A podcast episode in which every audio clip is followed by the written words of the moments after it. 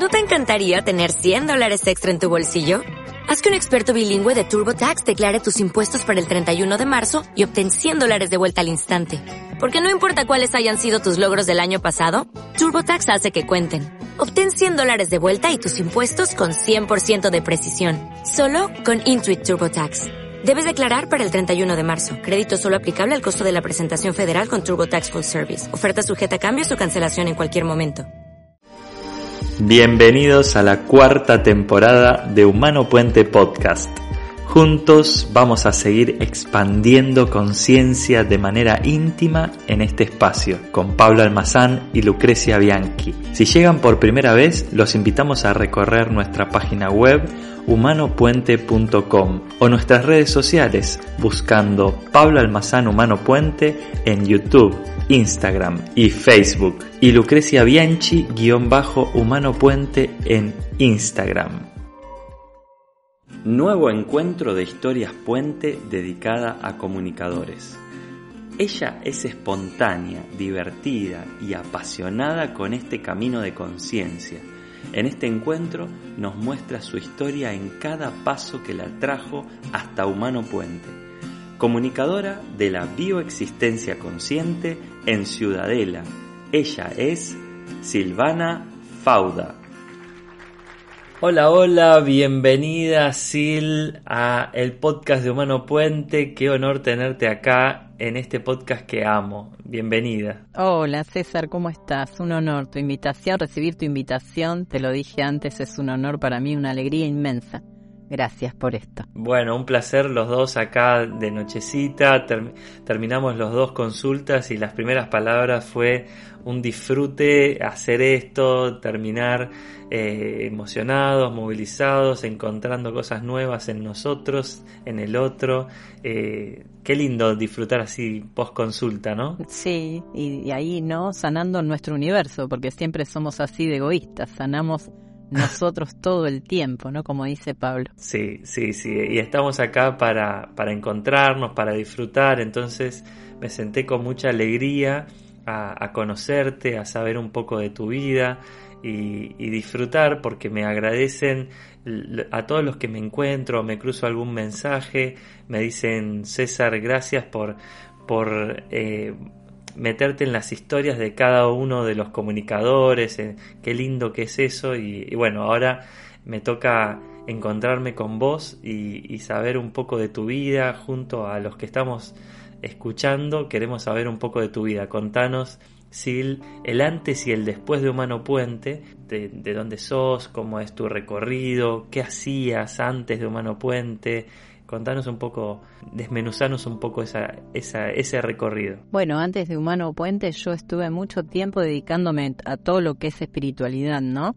Eh, empecé con Reiki, Empecé estudiando Reiki, después hice otro tipo de cursos, sanación crística, flores de Bach, registros akáshicos, bueno, todo lo que se te pueda ocurrir, pero nada completaba. ¿De entrada ya estabas así con, con lo holístico o tenías alguna otra carrera aparte o fuiste siempre hacia lo holístico? Yo no tengo carreras, o sea, yo siempre me definí como una buscavidas. Si me decías, ¿qué profesión buscavidas? Porque yo fui mamá muy jovencita en la época en que yo fui mamá no se permitían las embarazadas en los colegios, entonces no, no pude terminar de estudiar. Fui mamá a los 16 años, muy jovencita, entonces me dediqué a criar a mi hijo y a trabajar para eso, ¿no?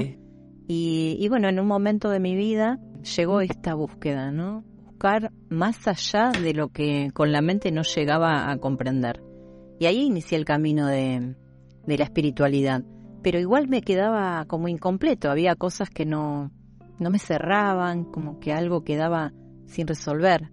Y, bueno, tenía un matrimonio amigo, una pareja amiga que, que en ese momento estaban divorciados, separados, y, y por separado el mismo día me mandan un mensaje recomendándome, uno, una charla introductoria, me dice, esa es tu palo, eso te gusta, fíjate, y el otro para que vaya a consulta por un síntoma que era un hijo, y me decía, mirá, me comentaron de una eh, consultora ahí en Ituzaingó, ¿por qué no vas? Bueno, cuestión que antes de hacer la consulta me anoté en la charla introductoria, todo al revés, porque eh, no había turnos, entonces dije, no, yo esto de alguna manera lo tengo que hacer. Tengo que hacerlo, claro. Y me anoté en la charla introductoria. Pero así, así llegaste, digamos, a Humano Puente, no es, no es por medio de videos ni nada, nada yo no te metiste a ver videos. No tenía ni idea, después de que conozco ahí empiezo a escuchar. Pero yo, ah, antes de la charla introductoria, empiezo a chusmear la página de... ¿Pero te contaron, te contaron algo o desde la página? Nada? nada, nada, no me contaron nada. Me dijeron, esto es de tu palo, como diciendo, esto es espiritual, fíjate, te va a gustar.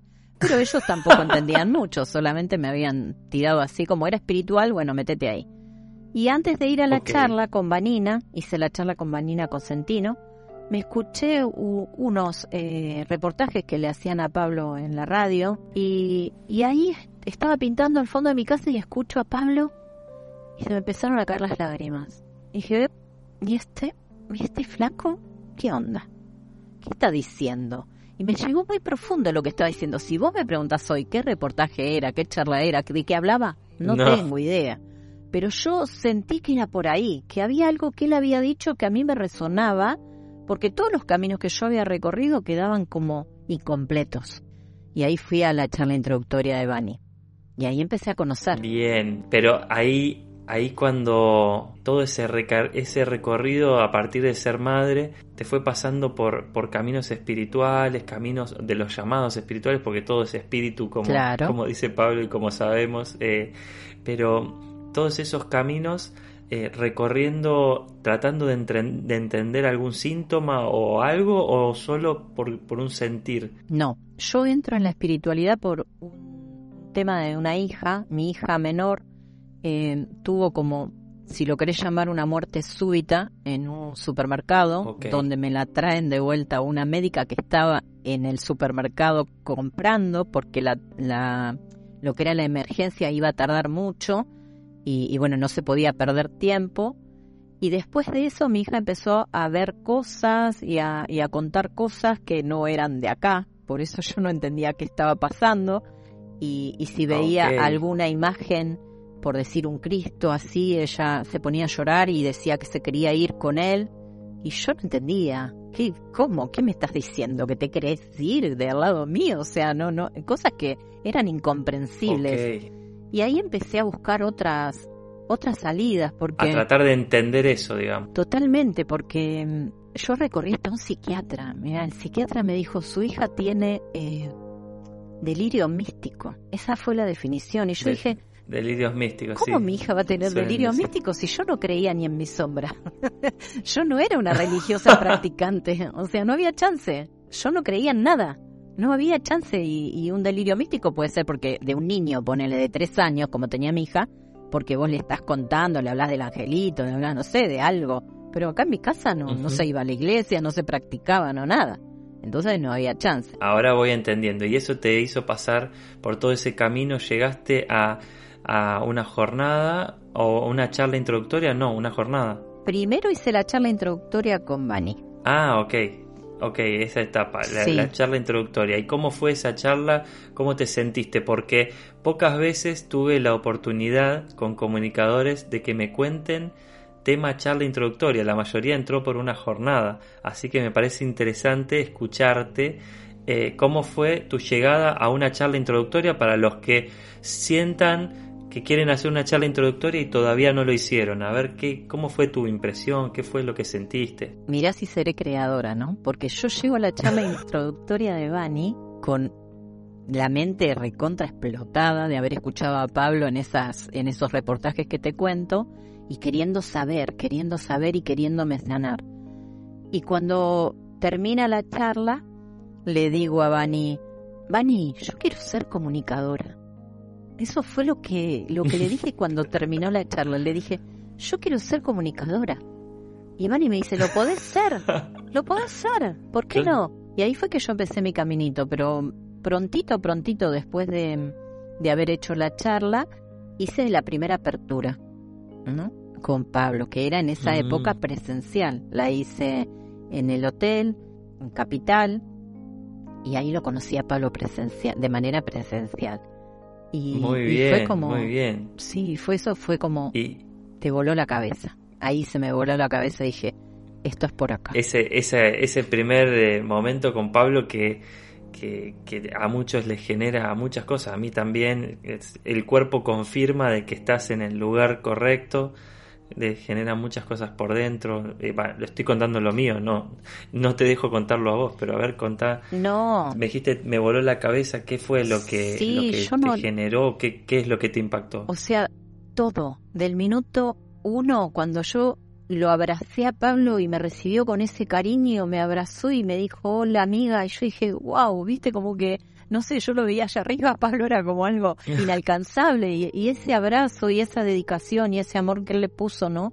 A, a cada día compartido fue como, de todo esto que me está explicando, no sé si entiendo tanto, pero me gusta, me gusta lo que estoy escuchando, me gusta esto de, de que todo sale desde mí y para mí, ¿no?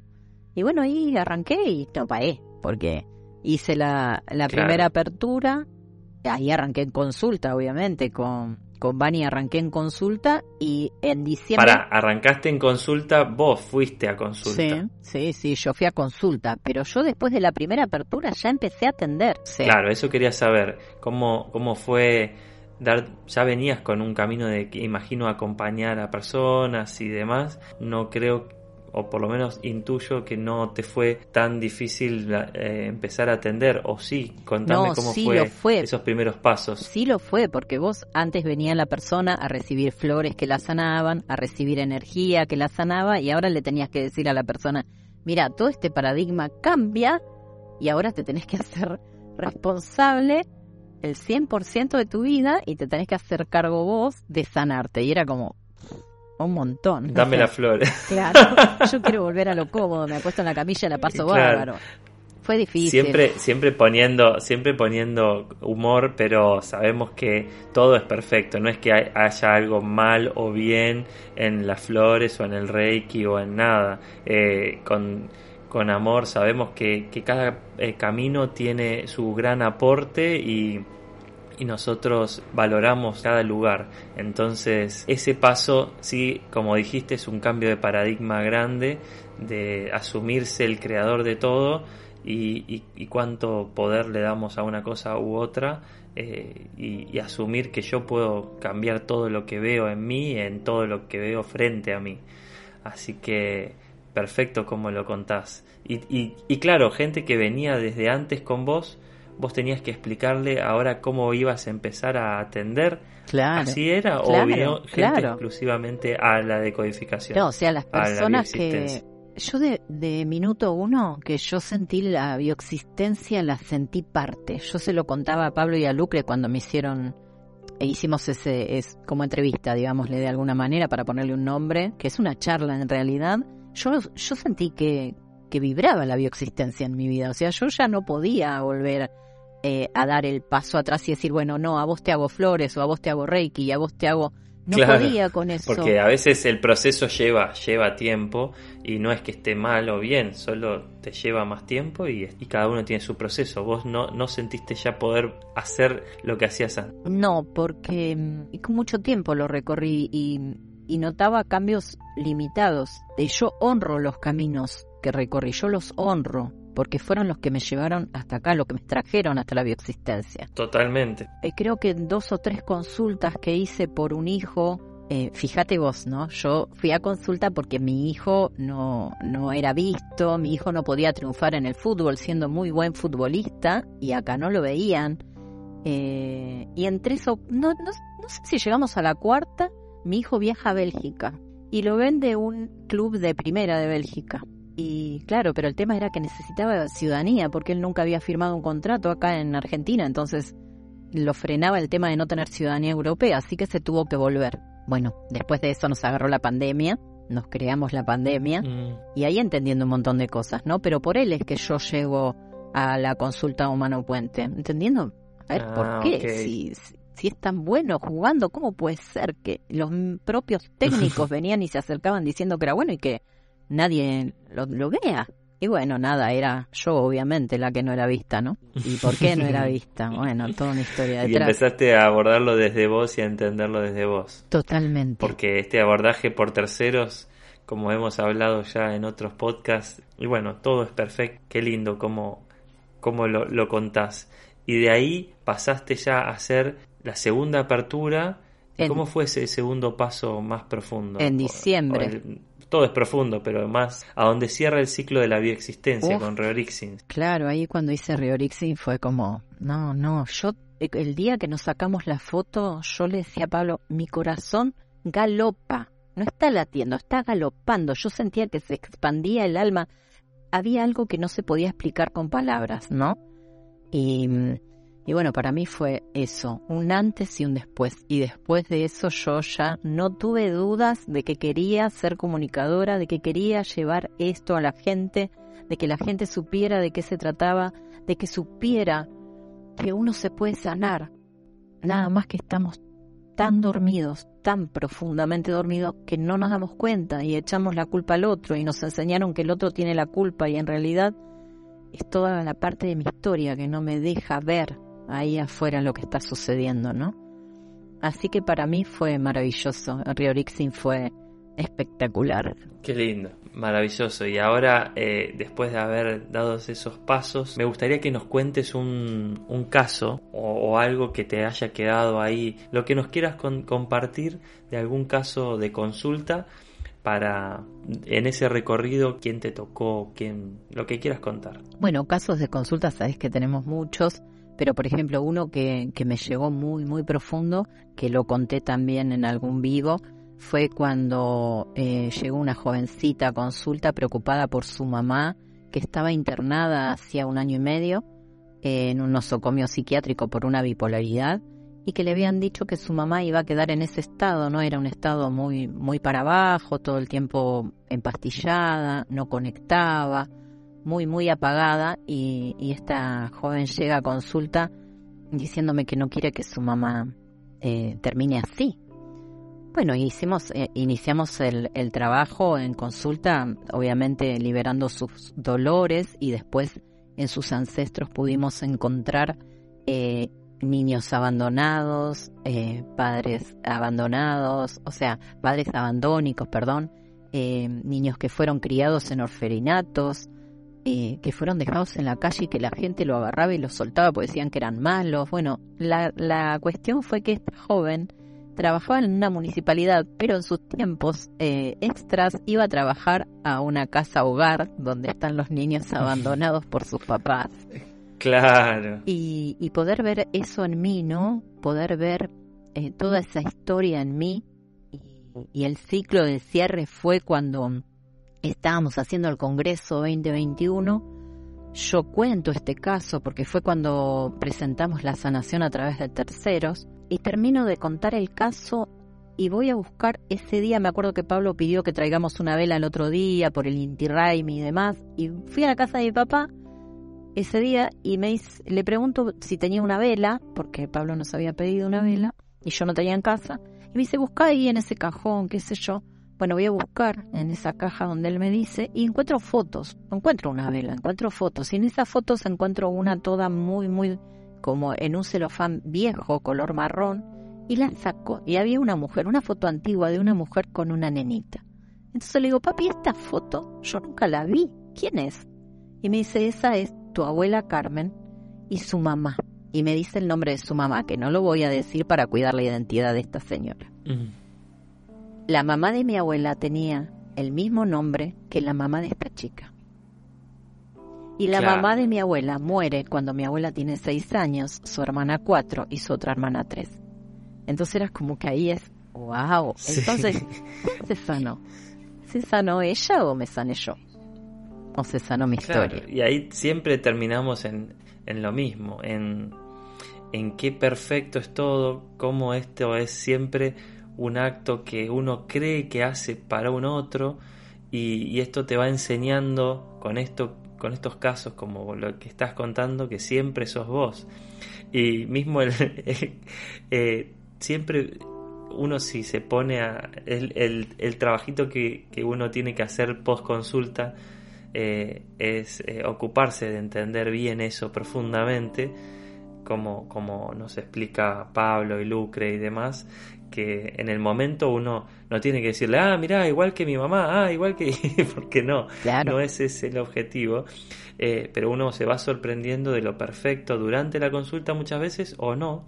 Pero cuando termina la consulta tu tarea es entender en vos, porque en la medida en la que vos lo comprendas y lo sanes, el otro te va a mostrar que ya no necesita estar como estaba frente a vos. Y, y digo todo esto y con lo que estás contando, me viene a la cabeza que recién termino de atender una persona que tenía los mismos nombres de los padres que los míos, o sea, mismos nombres que los padres y su fecha era acorde a la mía, la fecha del consultante acorde a la mía, con los nombres de los padres igual que los míos. Claro, eso y yo ya me río de, bueno, una cosa es que vos más o menos lo descifres y otra cosa es que te lo tiren en la cara así como obvio. No, sí. Bueno, y en cuatro meses a esa señora le dan el alta. O sea, fue como... Claro. Ella, la hija me decía, no, los médicos dicen que no, que mi mamá no está bien, pero yo la estoy viendo mejor. Y le digo, bueno, eso dicen los médicos. Tranquila. Y después empezaron a dar, no solo que la mamá empezó a conectarse y a estar mejor y le empiezan a bajar la medicación, sino que sus problemas renales, ponele renales, eh, cuestiones medicamentosas que decían que era el litium lo que le hacía problemas renales, eh, se empezó a salir bien los análisis, entonces los médicos que no entendían y le decían, bueno, mirá, están dando bien estos análisis y ahí habíamos visto tantas pérdidas de territorio y tantos dolores de pérdida total de la existencia y demás, que era... Sí, el derrumbe existencial. Claro, ¿cómo no se iba a sanar ese riñón, entendés? Y bueno, cuatro meses el riñón, el, conflicto de refugiados, las pérdidas, hay mucho ahí hermoso por entender. Totalmente. Qué lindo. Y se fue sanando todo y que es algo que, que vemos tanto y, ya no nos sorprende y al mismo tiempo nos resorprende, nos alegra. Sí. Qué, honor, qué lindo. Y bueno, y así un año y medio que estaba internada en ese estado, la mamá, pandemia por medio, o sea, fue, fue bastante duro para esa hija. Y después, bueno, nada, eh, ella siguió en consulta un tiempo más. Aparte de todo, se le puso hermoso el universo personal. Más allá de su mamá que salió de alta, consiguió pareja, iniciaron un proyecto nuevo con su pareja. Espectacular. Y después de todo eso, dejó y renunció al hogar. Porque ya no lo necesitaba. Ella estaba reparando de una manera que no se había dado cuenta. Era inconsciente. Ya no es necesario Claro, era inconsciente esa reparación. Y de repente dijo, no lo necesito más. Ella sola lo dijo, ¿eh? No lo necesito más. Claro, ya había sanado esa parte. Bueno, ¿cuántas veces hablamos sobre eso? Cuando me, siento atado a una profesión, cuando me siento atado a una persona, cuando eh, siento que mi vida no avanza. Y yo creo que mi problema es no sé, el hongo, la uña encarnada, la enfermedad, el problema con tal, y cuando haces el camino que, que propone la bioexistencia, que ahora ya es permitite un camino de consultas, un camino de conciencia profundo, porque esto que estás diciendo es súper importante. Vos venís por un tema en particular, pero ¿qué pasa con todas las áreas de tu vida? ¿Cómo, cómo se van modificando? Yo lo viví en mi propio proceso. Vine, por una cosa y mi vida completa fue transformándose. Entonces, eh, súper valioso. La, puerta de entrada es tu síntoma. Es lo que, lo que molesta lo suficiente como para que entres. Y, y mirá, mirá lo que, lo que estás contando. Lo, ¿Cuánto vale eso? es, es eh, valiosísimo. ¿Cuánto, ¿Cuánto vale transformar tu vida así? Eh, gracias, Sil, por, por retratarlo tan bien. No, por favor. Y, yo seguí por ese síntoma de mi hijo. Eso que hay que también compartírselo a las personas. Porque las personas creen que. ¿Cuántas consultas me va a llevar sanar tan síntoma? ¿Cuántas? Decime, matemáticamente. Eh, claro, ¿cuántas consultas? Y la realidad es que no sabemos cuántas consultas. Toda la vida vas a estar sanándote.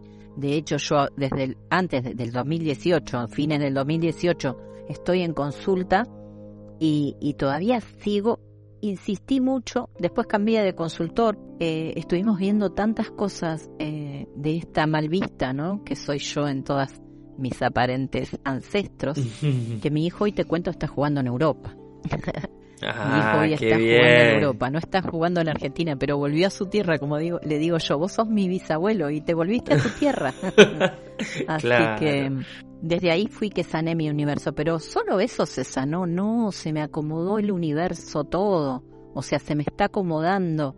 Eh, mis padres sanaron, eh, mis padres hacía años que no se hablaban y solos se volvieron a hablar. No es que yo tuve que ir a consulta para que mis papás se hablen, porque nunca lo, lo tomé como un síntoma eso. Y mis papás eh, se volvieron a hablar. Eh, mi relación con mi hermano, que también estaba rota, se volvió a arreglar. Entonces, como vas a consulta por un tema y se te arreglan un montón de otros. Entonces, ¿cómo no vas a querer vivir en consulta? Decime. Claro.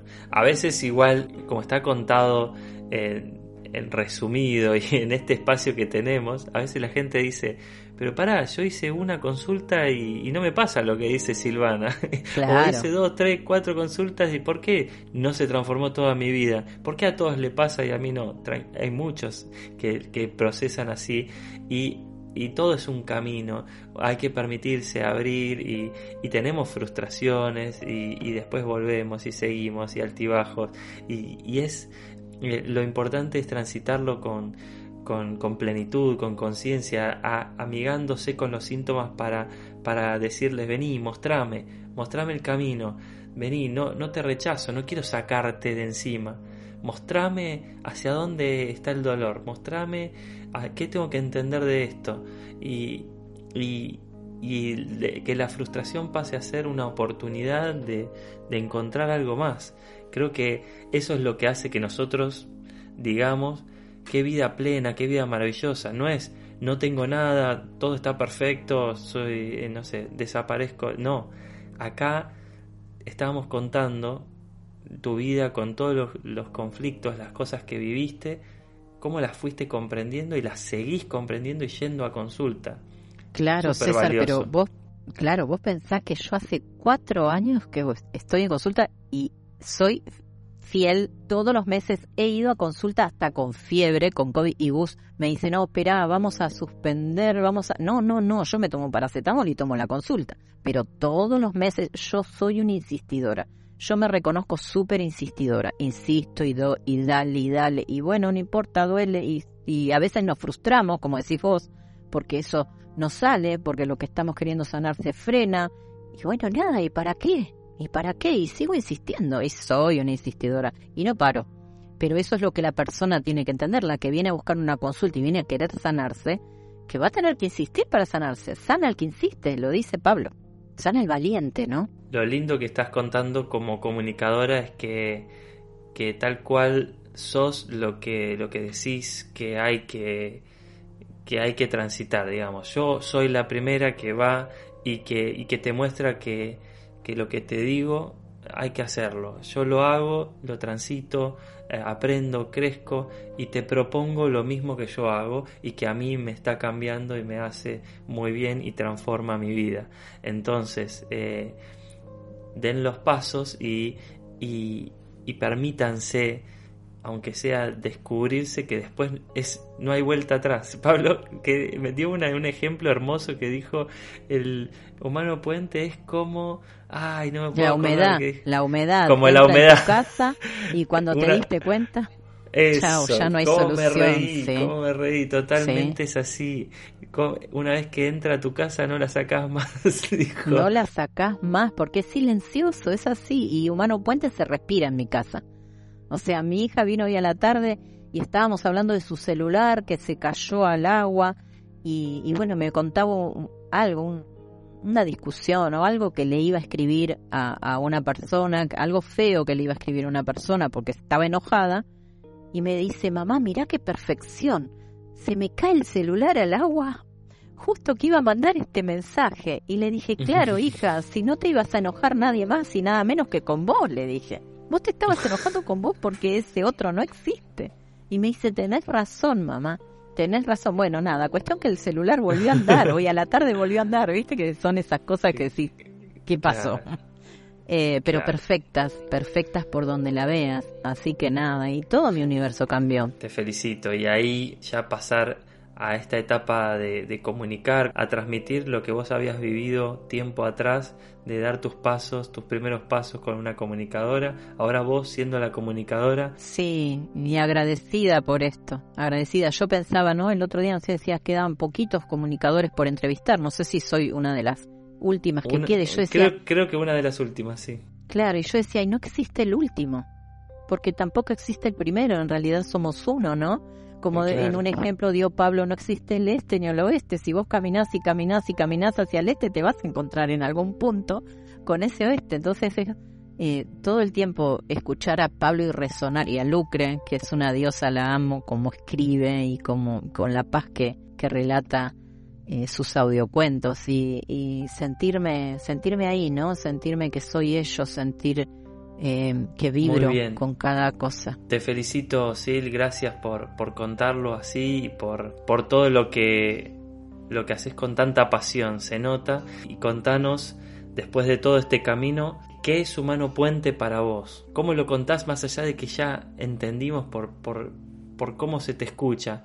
Hoy, ¿cómo dirías qué es Humano Puente para vos? Y a mí, para mí, Humano Puente es, es mi forma de vivir es una manera de vida, o sea, yo ya vivo Humano Puente, así como te comenté esto de mi hija, con mi pareja, con mi compañero de vida también. Le contaba a Pablo ayer que estuvimos intercambiando unos audios, le digo, eh, hicimos em, esta nueva apertura eh, de, de, la bioexistencia aplicada a empresas y a economías, sí, y cuando nos eh, estábamos yendo a caminar con, con mi pareja, veo un árbol muy frondoso, ¿no? Y me dice, mirá qué hermoso árbol, mirá qué copa, qué sé yo. Le digo, mirá, y nos paramos frente al árbol y le digo, la naturaleza no hace ningún esfuerzo para ser abundante. ¿Por qué nosotros deberíamos hacerlo? Y, se me caían las lágrimas y le contaba a Pablo, tiro basura en una maceta, la basura orgánica, para hacer compost para mis plantas, y me nació un tomate de esa basura. ¿Me entendés? Y no hizo ningún esfuerzo y hoy me está dando tomatitos. Entonces digo, te das cuenta que es tan perfecto como eso y así es como vivo Humano Puente. Es todo el tiempo Humano Puente. No, no, no la puedo ver de otra manera. De obviamente que nos vamos al pasto. Nosotros los consultores nos vamos al pasto también. Así es como vivo yo la bioexistencia, ¿no? Todos los días de mi vida. Gracias, Sil. Un honor. No, mi amor, nos gracias vemos seguramente en algún encuentro. Un abrazo grande. Sí, obvio, gracias. Te mando un besote enorme. Un abrazo. Gracias, amigo. Gracias por acompañarnos. Es un honor tenerte del otro lado en cada episodio. Recordá suscribirte para recibir avisos de todo lo que vamos compartiendo. Para participar del podcast, escribinos a humanopuentepodcast.gmail.com. Les dejo un abrazo virtual.